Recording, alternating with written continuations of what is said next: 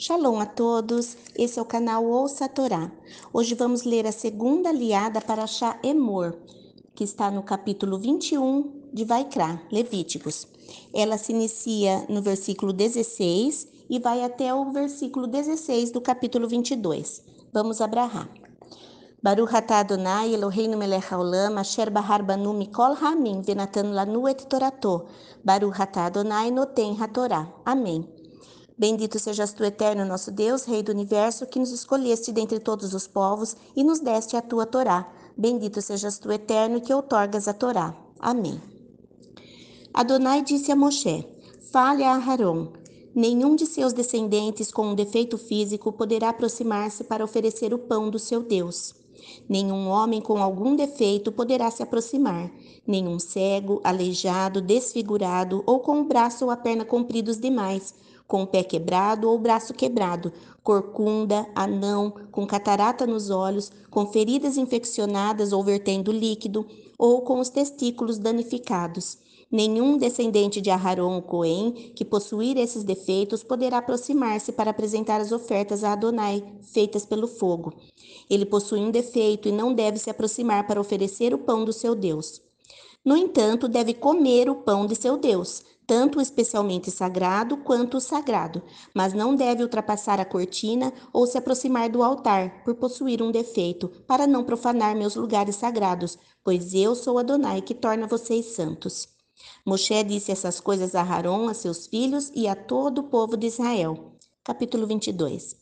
Adonai disse a Moshe: Fale a Arão e a seus filhos que se apartem das ofertas sagradas do povo de Israel, separadas para mim, para que não profanem meu santo nome. Eu sou Adonai. Diga-lhes: Todos os seus descendentes em todas as suas gerações que estiverem impuros ao se aproximar das ofertas sagradas, consagradas a Adonai pelo povo de Israel, serão eliminados da minha presença. Eu sou Adonai. Todo descendente de Aharon com tsaraate ou fluxo não deve comer as ofertas sagradas até estar puro. O que tocar em uma pessoa que se tornou impura por causa de um cadáver, ou teve fluxo seminal, ou tocar em um réptil ou inseto que o torne impuro, ou em um homem impuro por qualquer razão e puder transmitir sua impureza, o Cohen que tocar em qualquer destas coisas será impuro até a tarde, e não deverá comer as ofertas sagradas, a menos que banhe seu corpo em água. Depois do pôr do sol, ele será puro, e depois disso poderá comer as ofertas sagradas, são o seu alimento. Contudo, ele não comerá nada morto naturalmente ou dilacerado por animais selvagens, e assim tornar-se-á impuro. Eu sou Adonai. Os Kohanim devem guardar esta minha determinação. De outro modo, se eles a profanarem, suportarão as consequências de seu pecado por agirem desse modo e morrerão nele. Eu sou Adonai que os torna santos. Apenas o Cohen poderá comer ofertas sagradas. O arrendatário ou o empregado do Cohen não comerá nada do que é sagrado. Se, porém, o Cohen adquirir um escravo pago com dinheiro ou nascido em sua casa, esse poderá partilhar do seu alimento. Se a filha do Cohen casar-se com um homem que não é Cohen, ela não receberá o alimento separado das ofertas sagradas. Se, no entanto, a filha do Cohen for viúva ou divorciada e não tiver filhos, e for enviada de volta à casa de seu pai, exatamente como corria quando, ela era, quando era jovem, poderá comer do alimento de seu pai, mas não, o Cohen não comerá dele.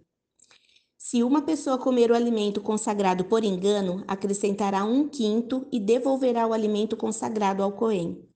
Não profanem as ofertas sagradas do povo de Israel, separadas para Adonai, incorrendo desse modo em culpa que requer uma oferta pela culpa, ao comer as ofertas sagradas deles. Pois eu sou Adonai que os santifica. Fim da segunda aliá. Baruch atah Adonai Eloheinu melech haolam, asher natan lanu Torah temet vechaye olam natab etorreino. Baruch atah Adonai noten hatorá. Amém. Bendito sejas tu, eterno nosso Deus, Rei do universo, que nos deste a Torá da verdade, e com ela a vida eterna plantaste em nós. Bendito sejas tu, eterno, que outorgas a Torá. Amém.